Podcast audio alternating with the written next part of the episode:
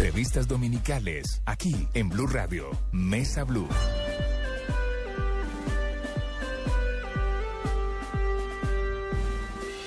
Tengan ustedes muy buenas tardes. Domingo 7 de abril del 2013, una bonita tarde en Bogotá.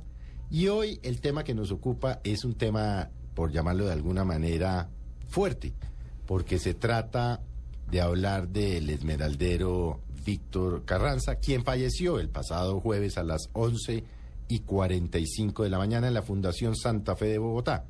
Muerte que por supuesto presagia posiblemente el inicio de una nueva guerra, de un nuevo conflicto en la zona esmeraldífera de Boyacá. Hoy me acompaña eh, mi compañero Juan Roberto Vargas y tenemos al representante de la Cámara, al doctor Iván Cepeda, a quien le vamos a decir Iván, eh, quien ha sido un defensor o es un defensor de los derechos humanos, filósofo de formación, y es el vocero oficial del movimiento de víctimas de crímenes de Estado. Y la razón por la cual está es porque con el padre Javier Giraldo, un jesuita, escribió hace un año, ¿no, Iván? Un año sí, algo. Sí. Sí, un libro que se llama El Patrón, precisamente hablando de Víctor Carranza. ¿Quién era Víctor Carranza, Juan Roberto? Felipe, muy buenas tardes a usted y a todos los oyentes de Mesa Blue, a nuestro invitado, el eh, representante Iván Cepeda. Pues eh, un mito, un mito para bien y para mal, eh, Felipe. Para bien, eh, muchos lo consideran un gran benefactor, el gran mecenas del negocio de la Esmeralda. Recuerde usted que él incluso mojó páginas eh, de revistas como Time. eh, periodistas prestigiosos de CNN, de la BBC de Londres, estuvieron aquí con él. Y eh, digo, en lo bueno, ese es el mito, pero en lo malo tiene una estela de muerte, terror, eh, odio, eh, persecuciones y una guerra sanguinaria entre los esmeralderos de la zona del norte de Boyacá. Tan grande es ese mito eh, que hay procesos contra él y ha sido mencionado en no menos de 15 procesos por paramilitarismo o nexos presuntos, nexos con paramilitares, con narcotraficantes. Fue en su momento, Felipe y oyentes, el gran enemigo del mexicano. Decían incluso los que saben que fue el único con el que no pudo el sanguinario narcotraficante José Gonzalo Rodríguez Gacha, alias el mexicano, en esa zona de, del norte de Cundinamarca y del norte de Boyacá. Eh, fue acusado de eliminar a sus grandes competidores. Es decir, él llegó a ser el zar de las Esmeraldas, según expertos y según archivos, a punta de haber eh, sacado del camino a los grandes competidores en el negocio. Y eh, creó una empresa que se llama Tecminas, eh, que hoy es una de las más grandes comercializadoras del país. Y Felipe es, era el gran hacedor de un imperio de miles de millones de dólares por el tema de la esmeralda, el negocio de la explotación y comercialización de esmeraldas en Colombia y en el mundo. Sí, debemos decir, Juan Roberto Iván, que tuvo más de 25 procesos, como usted lo acaba de decir, pero nunca, Nunca. fue condenado, jueces destituidos, protegidos por Nada. medios de comunicación, entre ellos el diario El Tiempo, como lo hemos relatado en Mañanas Blue, eh, y nunca, nunca, un hombre siempre a la sombra de los poderosos. Iván, ¿quién era para usted Víctor Carranza? Bueno, Víctor Carranza es un hombre de, de origen pobre, eh, socialmente hablando, eh, una familia campesina que eh, está en un mundo de una gran competencia sangrienta, que es el mundo de la extracción de la esmeralda, en zonas donde se explota de manera inmisericordia eh, el trabajo de la gente. Carranza desde niño vivió en ese mundo y con grandes esfuerzos logró no solamente eh, mantener a su familia, sino también irse haciendo a una especie de eh, eh, leyenda de ser un minero casi que tocado por una suerte divina.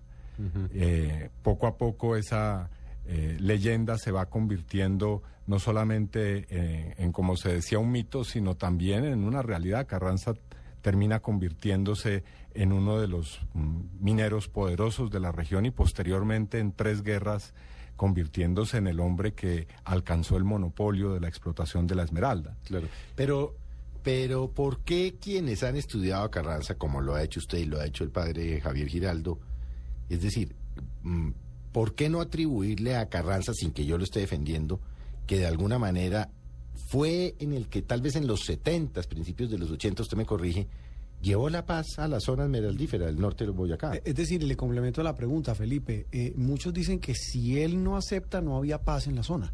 Es decir, si él no promueve ese, ese proceso de paz.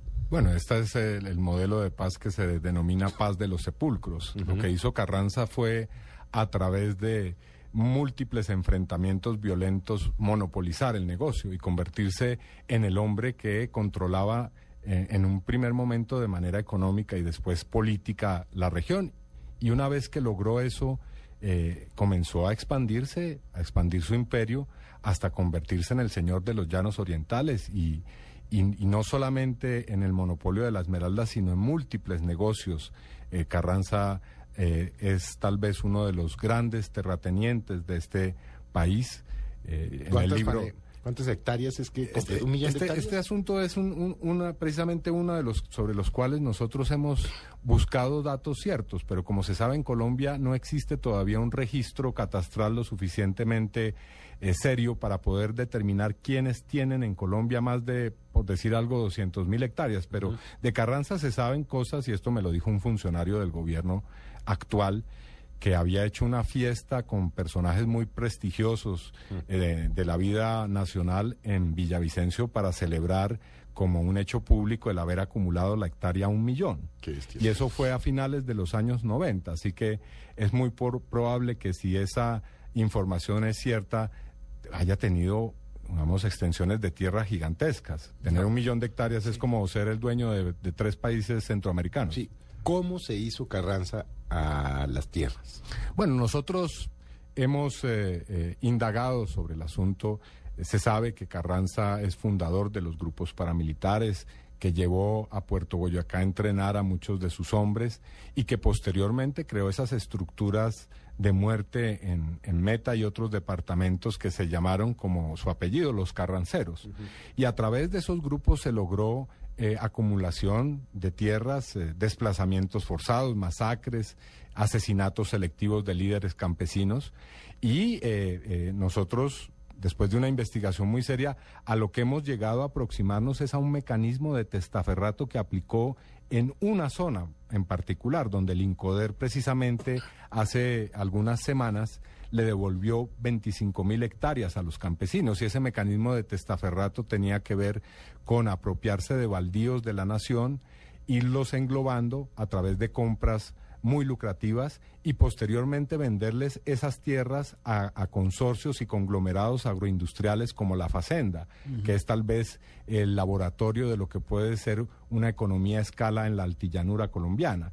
Allí Carranza eh, le vendió a la Facenda una de sus fincas que se llama el Brasil, donde se, se ha dicho en expedientes judiciales que había fosas comunes eh, por una cantidad gigantesca comparativamente hablando en lo que la adquirió.